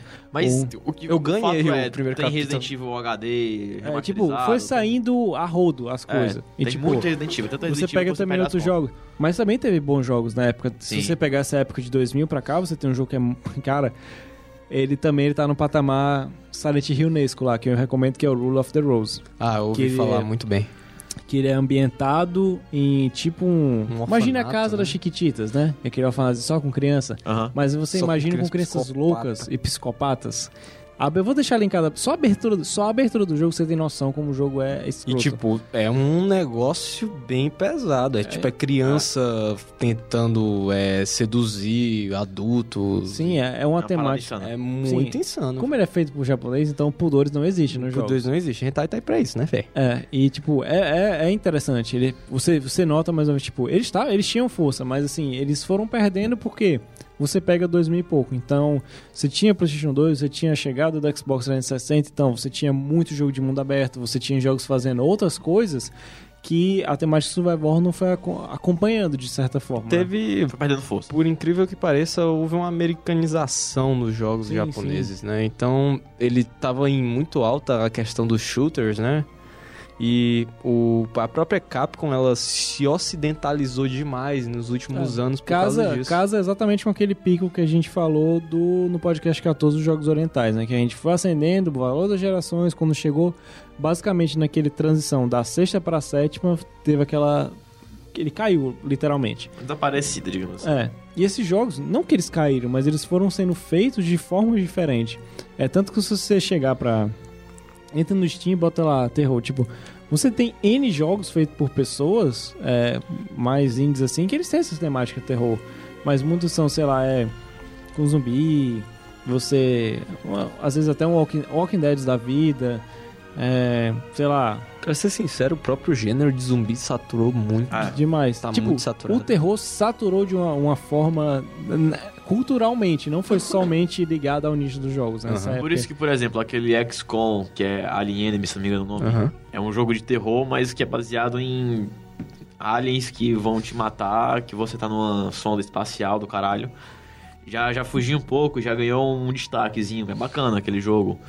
O Dead Space a gente nem pode falar muito porque Cara, o Dead Space 1 foi muito o Dead bom. Space 1 é muito É. forte, realmente. É, o- o 3 muito ele do já virou Space, ação, já, não tem É. mais terror. O Mas meu- No meu 2 pro- ele já é, tava entrando Eu só tinha problema já. de jogar com Dead Space, não era por a questão de terror, mas era mais por mecânicas dele que eu achava muito. Tinha muitas falhas. Tipo, como a câmera era muito colada e ele Era. te trabalhava com. a câmera era quase como um... É, não, a câmera é como se fosse- você tivesse. Alguém tivesse no seu ombro. E aí, cara, como é que tá? Tá tudo indo bem? Só É quase como um cabeça. papagaio, né, aqui do, É, do pronto, pirata. Era um papagaio de pirata. Tava Pronto. aqui no, no seu. Tipo, era um. E aí, Isaac, tá E- legal? E não, e o problema era que como ela era muito colada e os inimigos apareciam em 360 graus e você tinha que esquartejar o inimigo, era É. um saco, porque a partir do momento que você foi fazendo a transição de um cenário para outro, explorando uma nova área, você tinha que ficar girando para saber se ninguém ia te atacar. Porque era muito chato isso, ou seja, a atenção maior não era nem o bicho vindo, olha o bicho Ó o vindo. bicho né? vindo aí, menino. Era tipo tu sobreviver, pô, porque vamos supor, você jogava, eu gosto de jogar muito no nível maior de dificuldade pra Aham. saber como é que a inteligência Inteligência artificial funciona, se Pegar funciona bem. E do nada vinha, duas, três porradas morria. Duas porradas morria. Tipo, cara, dava pra ter melhorado. E, tipo, você foi vendo que eles foram se transformando em mais ação. Eles foram tendendo pra uma questão Isso. de ação. O, primeiro, o primeiro Dead Space ele também tinha um lance de, da tematização, né? Com música e tal, o clima assim, tenso, como o Romulo falou, que hoje em dia tá faltando, né? Nos jogos de terror. Ele misturava Não muito. tem a preparação. É, você não tem uma construção em cima do. do- é, as pessoas elas estão muito. É porque o próprio mercado de jogos ele tá muito voltado para ação. Então as pessoas dizem, ah, se for ação o pessoal compra, então tá tranquilo. Mas não, tem aquele pessoal que sente falta de uma ambientação, que sente falta de uma construção, de, de você conseguir você chegar num ápice que você é recompensado pelo que você tanto esperava. De forma boa ou ruim. Por exemplo, um jogo que hoje em dia dá susto se você não for um fresco, por exemplo, o Slenderman. Slenderman é um Nossa, jogo bem aquilo- bacana, feito, sei lá, Eu, eu morro mais é porque é jumpscare mesmo, porque Pois você é. olha aquele lombrigão gigante lá. e- Não, mas é Jesus. bacana que quando você vai chegando perto dele, a câmera já dá uma Dá uns desfocada, efeitos. já vai faltando luz. Hoje em dia, basicamente, os jogos estão assim. Tem, você tem uma luzinha. Isso, é, o, é a questão do jogo que não te permite enfrentar o perigo, mas sim você tem que só fugir. Só foge. Basicamente. Uma um exemplo muito bom desse é o Alien Isolation. Ele é muito bom. E, tipo, ele te dá essa sensação, você consegue retardar, você consegue espantar o alien, mas você só mata ele no final. Não tem pra onde correr. Então, é sempre se escondendo, é... E o próprio alien, a própria inteligência artifi- artificial é muito boa porque ela começa a decorar os seus padrões. E você tem que começar a trocar de tática toda vida que você tá fazendo alguma coisa. Então é muito bom. É, O Alien é uma das poucas Ele Coisas segue boas. bastante a tendência do filme, que o primeiro filme era bem um filme de terror e depois Aham. ele pff, desandou também. desandou. Tem o Outlast também, que aí você tá lá no asilo. Aquilo é do inferno. Não, O Outlast é uma coisa bem. É, bem ele- bizarro. ele- japonês, bem bizarro mesmo. Eu acho que nem, nem tanto japonês, que tipo, o Outlast, ele... Assim, o que eu vejo de problema dele, acho que muita gente também vê, é tipo, ele te dá aquela atenção, mas depois que o bicho... Até o bicho te pegar a primeira vez. Porque depois que ele te pega, tu já sabe o que Tá, ele vai é, fazer sabe o que vai contigo. fazer. Então, você só tenta meio de esquivar. O, o que é bacana dele é, você não tem luz. Então você usa a própria câmera e você tem que abrir, então você usa a câmera e a câmera tem bateria, e como é que você vai passar lá? Tipo, ele tem essas, essas pegadazinhas que são bem interessantes. Mas é, foi meio que tendo uma tendência diferente ao terror narrativa e o terror imediatismo, né? Ele meio Isso. que foi tendo uma troca lá de 2005 pra Aham. frente. Você vai vendo muito jumpscare, você vai vendo muito mais susto. Às vezes a história não é nem pontual, nem nada, mas é isso que o pessoal quer, entendeu? É, Five Nights at Freddy. Nossa, aquele jogo. É isso. É tipo tu Aquele fechar jogo é a uma porta. merda. Se basicamente tu ficar o jogo inteiro parado, sem mexer em câmera nenhuma, e uma vez ou outra tu ligar a luz do lado e fechar as, as portas, e depois abrir de novo, acabou. E tipo, ele foi saindo um jogo, sai um jogo a cada duas Só um semanas, jogo né? cada duas semanas. É, tipo, base- opa, Early Access, pega aí enquanto dá. É tipo, é uma coisa que não vou renegar, dizer que ah, todo mundo que joga não sabe, não, mas é algo que tendenciosamente está sendo feito porque você faz vídeo de reação com isso, você consegue promover. O que o pessoal consome hoje em dia está muito voltado para esse lado, entendeu? Isso. É tanto que você pega o, o Mikami, ele saiu depois que ele saiu da capa e ficou pulando de galho em galho. Foi pra EA, depois aí fez o Dead Space, fez o Shadow of the Damned, que era um terror mais brincadeira com, com a história do Inferno de Dante. Depois, a- hoje em dia, ele tá na Bethesda lá, que ele fez No É, The o- Evil Within. o The Evil Within, que eu joguei, que eu me decepcionei pra caramba. Em questão, tipo, a narrativa é um pouco confusa, não vou mentir, eu achava que não era, mas a narrativa Aham. é um pouco confusa. A história é interessante, o impacto visual é interessante, mas o impacto visual só não é melhor porque é aquela merda daquela engine da Bethesda. Então tu olha, daqui a dois segundos, a textura chega. E tipo, como ele Eu é um tinha ca- muito problema com a câmera também naquele jogo. A câmera é, ela é a muito câmera é zoada. horrível. É Até, muito até o capítulo 7, Dead Space. Depois ele dá uma melhorada. Quando ele muda aquela questão de profundidade que você precisa, a mecânica do jogo vai necessitar disso. Vai necessitar que você Aham. use campos. Tipo, A história é bacana, de, um, de uma certa forma. Você entender o que, que ninguém sabe o que, é que tá acontecendo e É você porque não sabe. faz sentido. Mas isso, é, tipo, a maneira que ela é contada é bacana. Você só vê, tipo, sangue e morte. E, Ele é bem, ele é bem visual, ele é bem visual. Ele tem uma fotografia que eu não vou mentir, a fotografia do jogo é muito boa. É, personagem, depois você vai tentando entender por que diabo aquele personagem que é invencível tá atrás de você e depois você Aham. consegue vencer, você entende o que diabo é. Só que no final também descaralha. Eu acho que ele cansou, aquela gente tava bugando demais, ele... Ah, Ah, vamos terminar isso daí, né? Mas o fato é, não temos jogos bons de terror e o mercado também não está dando mais muito espaço para tentativas novas, digamos É, assim. talvez ele vá começar agora, é, depois do, do estouro que foi o PT, né? Que deu, mostrou assim, olha, esse tipo de jogo, Ainda dá, mas ainda dá, ainda dá, Dá pra lucro, dá pra, lucro. dá pra tirar um pouquinho disso. Você consegue, mesmo que uma visão diferente, você consegue passar aquela mesma atmosfera de antigamente e ainda o pessoal vai gostar, né? Tanto que o Resident Evil 7 seguiu essa linha total, É, porque né? assim, o, o PT, a grande graça dele é o fato dele nunca ter saído. Então ele vai E nunca sempre. vai sair. Ele vai É. ficar sempre naquela do. Ia ser o melhor jogo do mundo, mas nunca saiu. E o pessoal até esquece que aquele teaser era um teaser que não ia ser a jogabilidade Incluído. final do jogo. A jogabilidade do jogo não ia ser a primeira pessoa, ia ser a terceira pessoa. Mas ele foi lançado daquilo pra dar uma imersibilidade maior. E Era muito, era muito louco a ideia daquele jogo, porque você andava aquela, aquele dois corredorzinhos, né? Você ficava repetindo, repetindo, repetindo. repetindo, fazia um loop. Até, É muito bom. Até, sei lá, o bicho vir e o bicho vindo.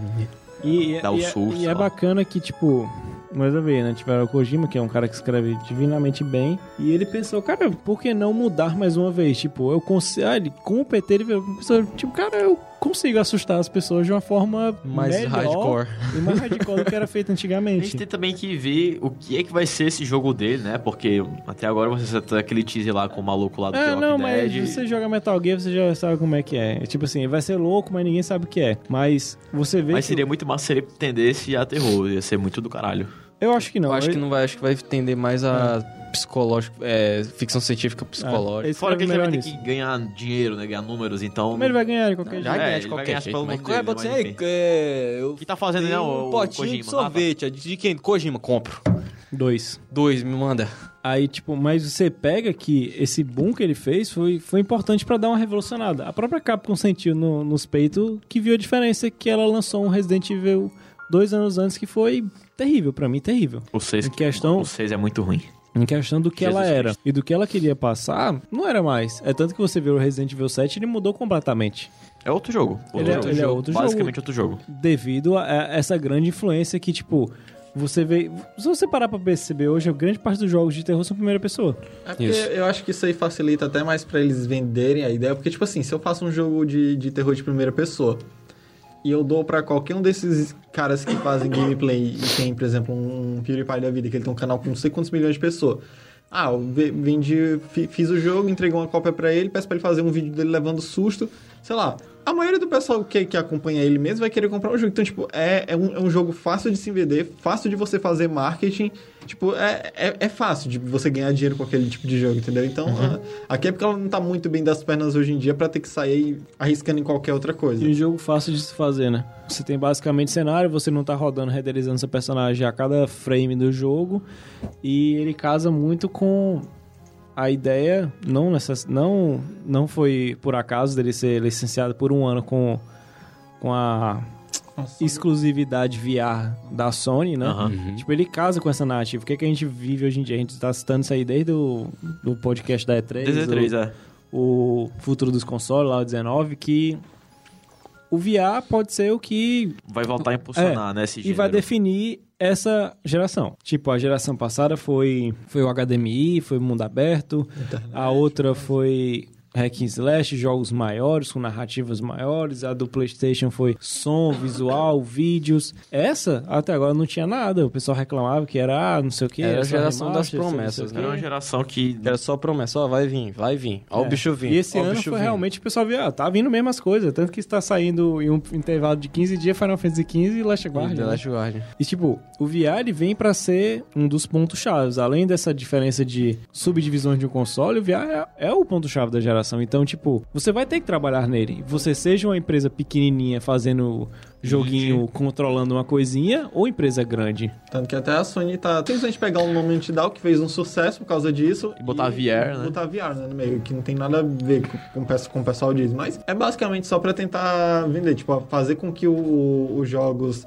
de terror, que aparentemente é uma das coisas que fica mais imersiva dentro de VR, Sim. façam, façam valer a pena, assim, tipo... A e- gente vê aquela mulher quase parindo lá, grávida naquele evento, jogando um jogo de terror lá. Pois é. E você vê que, mesmo quem não joga, a imersibilidade da pessoa é muito maior. Mas o pior é que aquela mulher ali, ela. A representação dela gritando lá tal, dela tomando susto. Eu entendo ela, porque das vezes que teve evento aqui na cidade da gente e tal, que levou um VR pra, pra teste, essas coisas, tinha um joguinho que rodava que era. Era um simulador de montanha russa, ligado? Você tinha tipo uma base de madeira e, e você ia em pé na base de madeira, né? Você conseguia olhar pra todos os lados. E você tava lá andando e tal, todo bonitinho. Tinha uma hora que o. Que essa base de madeira andando na montanha russa, ela. A montanha russa acabava. Tipo, era como se fosse cair. E também tinha aquelas quedas bruscas e tal. Tipo, você só no óculos aqui e no áudio, você Você meio que sente, sente. como você se estivesse realmente lá, entendeu? Então, eu não achei exagero aquela mulher gritando, porque se eu fosse ela, na situação que ela estava, eu provavelmente faria parecido. Então, a grande promessa realmente é que o VR, ele... Não é que ele impulsione as vendas de jogos de terror, jogos que ele que tem a temática pronta pro VR, mas que seja realmente assim, o ponto-chave dessa nova geração. Porque já tá saindo PS4 Pro, tá saindo Xbox One S, que é já uma máquina melhorada. Tá vindo aí o Scorpio, Daqui a né? pouco já tem a nova geração, então, pra que essa não tenha sido um, um vão, assim, não contou em nada, que o VR seja a salvação. Seja a salvação. E que os jogos de terror também sejam a salvação pro VR. Eu acho que seria, assim, a... um dos gêneros que provavelmente vai ser mais explorados nesses jogos. É porque assim, Talvez esporte também vai ser É. bem explorado, essas coisas. se você vê. Ele é interessante no, no, no caso do Resident Evil 7. né? Até o que a gente jogou em todas as demos, você vê bastante é, o seu personagem explorando o cenário. Então, quando você tem uma mecânica de e um level design que seja um personagem explorando um cenário que ele não conhece, favorece mais a tua narrativa e convencer mais o jogador se aquilo é algo primeira pessoa. Porque te dá uma ambientação maior, a câmera inteira, tudo que você vê é o mesmo alcance do que os seus olhos veem. Então ele dá essa fidelidade a você, né? Diferente de um jogo em que um Silent Hill que também tem essa exploração, mas que as expressões do seu personagem, um Last of Us a gente vai botar, ele também tem essa pegada terror, né? De saber o que está acontecendo, aquele, aquela, o, o aço que a gente tem com, com o ser humano em si, né? onde ele pode chegar e tipo, é necessário, ele tem exploração, mas também é necessário você ver aqueles personagens interagindo e ver a pressão deles, né? Isso conta muito com o jogo. Então varia muito daquela narrativa. Tem gente que até, até ia brincar, puxar isso aqui, sabendo que o Romulo tá aqui, né? Tipo, o Dark Souls, de uma certa forma, você pode até considerar ele de uma certa, bem assim, longe, como um jogo de terror, porque ele te dá... Bem entre aspas, assim, muitas É. aspas. Porque assim, ele te, te passa algumas noções que o Silent Hill tem. O que é que você tá no, no, no Dark Souls? Você explora um cenário que você não conhece, às vezes você trabalha principalmente com questão de escuridão ou outra, e você tem o medo da perda daquilo que você carrega, que são os ovos que vão te ajudar a fazer o level up do seu personagem. Aham. Então você tem esse pequeno conflito. Mas é aquela, a partir do momento que você chegou e perdeu, você já perde essa graça, né? Você, Tipo, ah, já sei o que, que tem que fazer pra melhorar e tudo mais. Tipo, esses, a gente pode dizer que, ah, deu uma decaída? Deu. É Mas, nítido, é, é mas notório. tipo, você vê que outros, outros jogos, outros gêneros foram pegando algumas coisas dele. Como todo jogo tem, é normal, qualquer Algumas características, né? vai pegando a característica do outro pra se moldar e se tornar algo melhor, né? A gente já falou no início do programa que o Resident Evil uma amálgama de todos os jogos de terror que saíram, de inspirações do criador, que jogou no papel lá no plano e transformou naquilo lá. Até hoje eles servem de inspiração, não tem como É. negar isso. E quem faz hoje em dia se inspira nele, e assim, Aham. é um ciclo. E você vê com, com relação ao VR que ele pode ser praticamente a nova forma de rever esse tipo de jogo. E que o Resident Evil, mais uma vez, pode ser é, o pioneiro nessas coisas, sabe? De trazer, Já que o Silent Hills nunca vai sair. já que o Silent Hills nunca vai sair, então ele pode ser o, o primeiro jogo que vai fazer com que o. Que assim, até hoje você tem o que no VR? você tem pequenas experiências e, e jogos assim bem simples. Você não tem um jogo, jogo mesmo feito para VR. Então você tem um jogo do porte que é o Resident Evil 7 para VR, pode fazer com que ou dê muito certo ou dê muito errado, entendeu? Vai depender muito disso, de como a indústria vai reagir a esse tipo E de se jogo. ele der certo, vão dizer que é por causa do, do, do Silent Hills, mas aí é bom que elas podem ter argumentado. Saiu. Ah. Se tivesse saído pra gente fazer um comparativo, beleza, mas como não saiu. E, eu- e e, tipo assim, ele- o pessoal fala, ah, mas. é- Silent Hills, pra quem não sabe, é o PT, é só que... É. Pois é. E, mas assim, você vê com relação ao, ao Silent Hills, por mais que possa parecer que a Capcom tá copiando, a ideia do Resident Evil 7 já provavelmente já tava rolando há muito tempo pra eles poderem fazer esse jogo. Não, Então- e nem, nem essa. É tanto que quando for. O, o bacana é por tipo. Eles têm a chance de mudar a chave mais uma vez. É tanto que quando ele foi apresentado, ninguém sabia que aquilo ali era Resident Evil. Era.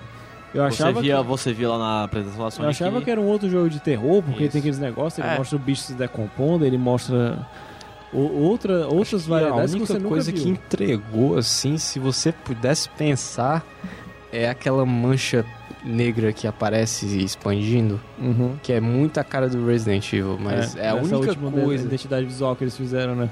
Isso. Mas, mas assim, é... mas assim, você pega essa parte do VR com Resident Evil, o PT ele não tinha, sabe, o Silent Hills. Ele, ele era ainda um jogo só em primeira pessoa e era um teaser. Ninguém disse que o jogo ia ser daquele jeito. Resident Evil não. Muita gente até desconfiou que o Resident Evil 7 na apresentação fosse o PT, de fato. Ah, alguém tinha esperança. Isso. Nossa. Então, tipo, não- é aquela coisa. Pode parecer que é cópia, porque um apareceu primeiro. É, óbvio, sempre vai ficar com essa coisa de Sempre é cópia. ficar. Mas, assim, é, eu- é, é um jogo bem original, sabe? Então, é, vo- é você ver o que, que, o, que ele vai trazer pra VR. O quão o VR vai, vai conseguir ter um boom. O quanto o, esse Resident Evil vai conseguir mudar os jogos de terror daqui pra frente. Aham. E se isso vai fazer com que mais VR sejam vendidos, mais gente comece a criar jogos de verdade pra VR. E ver como é que o terror vai ficar nisso. O foda de dizer que é cópia é porque o PT, ele saiu provavelmente quando o Resident Evil 7 já tava em produção. Uhum. Porque pra ter toda aquela... Tudo aquilo que a gente viu durante a E3, o jogo não foi criado a partir do dia que saiu o PT, a demo do PT, até o dia que lançou lá na E3. É, é muito pouco tempo. Até porque do, quando foi lançado na E3, o quê? Foi mostrado esse ano. Foi mostrado esse ano. Então, tipo, já vai sair no começo do próximo. Então, Então não tem como dizer que tá foi uma tá cópia, porque avançado. provavelmente já tava em produção antes mesmo de sair aquele teaser, antes mesmo Fora de... que antes daquele teaser ainda teve outro, que era o Kitchen, né? é, que já tava rolando. Já tava rolando Já faz tava tempo. avisado. Ninguém nem sabia que era Resident Evil. Era tava- só tá dizendo, ah, um novo aí que parece PT, também é que, não, muito. Que, que, a- que a Capcom ela tá fazendo um jogo pra VR e tal. Então, só, só isso que a galera tá- tava vendo mesmo. Ninguém imaginava que era Resident Evil.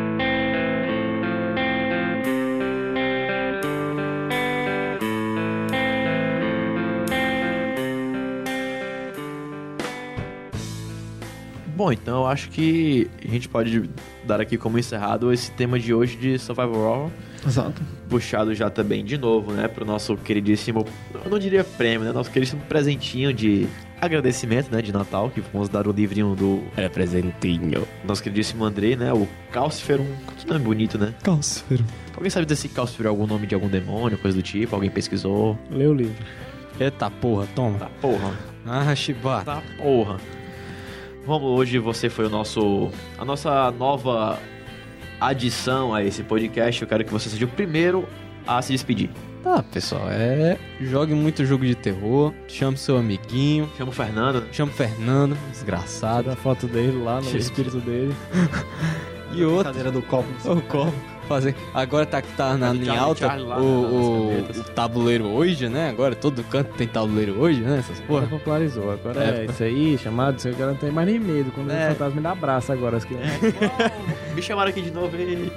Pois seja, pessoal. Viva no terror, porque nosso país tá ruim, então é melhor viver no terror do que ficar com medo depois. Tchau. Ok. Vai, André. Eu não entendi nada que o Romulo falou, mas ok. LSD, LSD.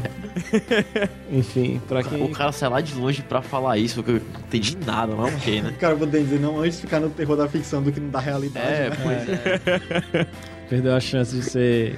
Você perdeu a chance de ser um filósofo. Parabéns. Filósofo. Enfim, né? Eu espero que tenha sido um bom programa, né? Um tema dos gêneros que eu mais gosto de jogar. Eu acho que depois de RPG é o tema que tá ali pau a pau com ele, né? A gente tentou, de uma certa forma, porque é muito grande, a gente só... Uhum. Que a Tem ideia é- história, né? Que a ideia é passar a esplanada dele em programas seguintes, abordar jogos que tem toda essa temática. Então, pra gente não precisar explicar tudo mais uma vez, pra ficar sempre no jogo.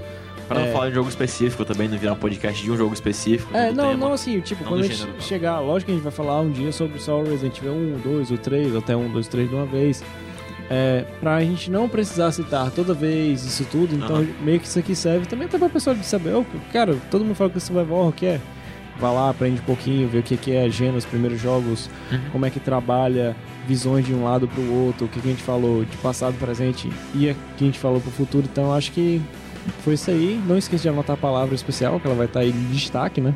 Não é possível que você não vai conseguir entender. E se inscreve aí e continua ouvindo, cara. Quando, quando esse podcast para no YouTube, a gente bota lá a frase bem grande lá nas É. duas horas estáticas, né, da imagem, pra você não perceber que, qual é a palavra. Acho que é isso aí. Vai lá, prima, sua, seu adeus de hoje. Pois é, não. É basicamente tudo que o pessoal aqui já falou. Ah, tentar conhecer um pouco mais do gênero e jogar esses, esses jogos mais clássicos. Pois é, então, tipo, vai. vai Re- Resident Evil, no caso, é o mais fácil, porque É mais já fácil. teve, Ah, já a versão trilogia em original. HD, a primeira, tri... é, a remake. gente indica. Primeira trilogia, né? É, joga os três É. primeiros Resident Evil aí. Principalmente o 2. Aí não, e o 2 ainda vai ganhar um remake, né? Agora, gente. É, vai ganhar um remake. Deus abençoe. até uma época, um pessoal que tava fazendo que. Não era a Capcom, né? Que tava Era fazendo. um grupo italiano. Era um grupo fazendo. italiano, aí a Capcom, porra, tá ficando foda do caralho. Vamos, Vamos, vamos derrubar aí gente o de projeto. verdade, Vamos derrubar o deles. Vamos derrubar o deles e vamos para o nosso. É, pois é. Mas, tipo, tem, assim, bastante jogo relacionado a esse gênero, tanto de survival quanto de terror. Alguns bons, alguns fazem um, um papel tanto digno, outros não. Aham.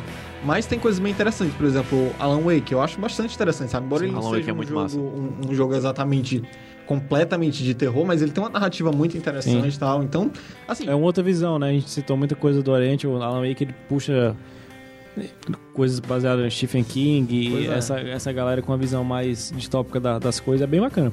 Então, e tem agora o, o- Resident Evil, o 7 agora que, pra quem tem PS4, já pode baixar a demo, que ela foi, por sinal, atualizada, Três vezes. é, terceira vez agora, né? Pra quem não tá, sei lá, tá escutando assim, em 2040, ela foi atualizada na, 2004. no sábado da PlayStation Experience de 2016, pra você que tá em 2040 aí. Com a... O seu mundo Sword Art Online aí. É. Então, assim, o que não falta são jogos atualmente. A gente tentando trazer esse gênero é, de volta à tona, que, que é, basicamente surgiu e de, de forma mais. Com, com maior impacto no mundo dos videogames com Resident Evil 1, que depois teve toda essa é, reformulação com o próprio Resident Evil 4, e agora, se tudo der certo, vai ser justamente com mais um. O que talvez possa ser uma nova trilogia para Resident Evil, que é com Resident Evil 7. Vai ser quase como uma reformulação, né? da- do é. gênero em si. Porque é aquela coisa, do jogo. Você tinha, né, por exemplo, Resident Evil 1 ao 3 era uma coisa, do 4 ao 6 é é outra coisa. Agora, do 7 em diante, dependendo de como vai ser a recepção, pode ser uma nova fase da, da, da franquia Resident Evil. Não sendo um 6, pra mim tá ótimo. Então é isso, galera. Espero que vocês tenham muitos joguinhos de terror e fiquem com um abraço do Exu. Esse cara. Esse daí bota, viu, meu filho? Esse daí ele gosta, né? Assim, de, de ser bem. Botar você pra cima, né? Você botar um... Bom, eu quero primeiramente agradecer a Unifor, né, que cedeu espaço mais uma vez para nossa gravação. Agradecer o Rufino de novo, nosso mestre do- dos áudios aqui, né? E agradecer também ao público que está nos escutando, agradecer quem está lá vendo os vídeos ou ouvindo os podcasts e tal.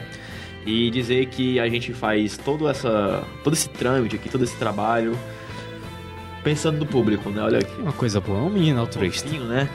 E eu Que espero que eu espero realmente que esse livro seja só um dos primeiros presentes que possamos passar, assim, né, pra quem nos escuta, né, como se fosse uma, uma forma de agradecer. Fazer que nem o Natal, você tem que compartilhar alegria. Vamos compartilhar mais alegria, né, gente? Mas é, tipo, não é querendo puxar o saco de quem edita, de quem vem gravar aqui e tal, mas dar esse presente desse livro como uma forma de agradecimento também é bacana, que é como se fosse um agradecimento por vocês escutarem a gente, por ir lá, conversar e tal. Al- Alguém, eu não vi como é que ficou lá o lance lá da imagem do inverno e verão, mas não sei se alguém mandou ou não. Não faço a menor ideia, mas. Pois é, Mas com o tempo vocês vão ganhar presentinhos da gente, quem sabe algumas keys de jogos, de sobrar. pois é. Corra que presta, né? Se for ao contrário, vai ser muito bem-vindo também. Eu agradeceria é, muito. Ah, se você mandar pra nossa caixa pra postal, Não é uma ideia a gente fazer uma caixa postal, hein? Mas então é isso aí, galera. manda e-mail. Tenham gostado, né, e tal. Ninguém aqui vai sair de um bolo de cueca no aniversário, mas também. Não, Pois pode é. ser, quem sabe? Quem sabe, né? Não é assim um Se o dinheiro for bom. também, né? Mas uma casezinha de um jogo, por exemplo, um joguinho na Steam, quem sabe, né? Olha aí. Você sabe. O futuro a Deus pertence. Olha aqui. Olha que delícia. Olha que delícia, né? Eu vou chamar o Fernando para ir no culto hoje. É, pô, tu vai na mesa branca, tá? Fernando? Então é isso aí, valeu, falou e até mais. Até mais, galera.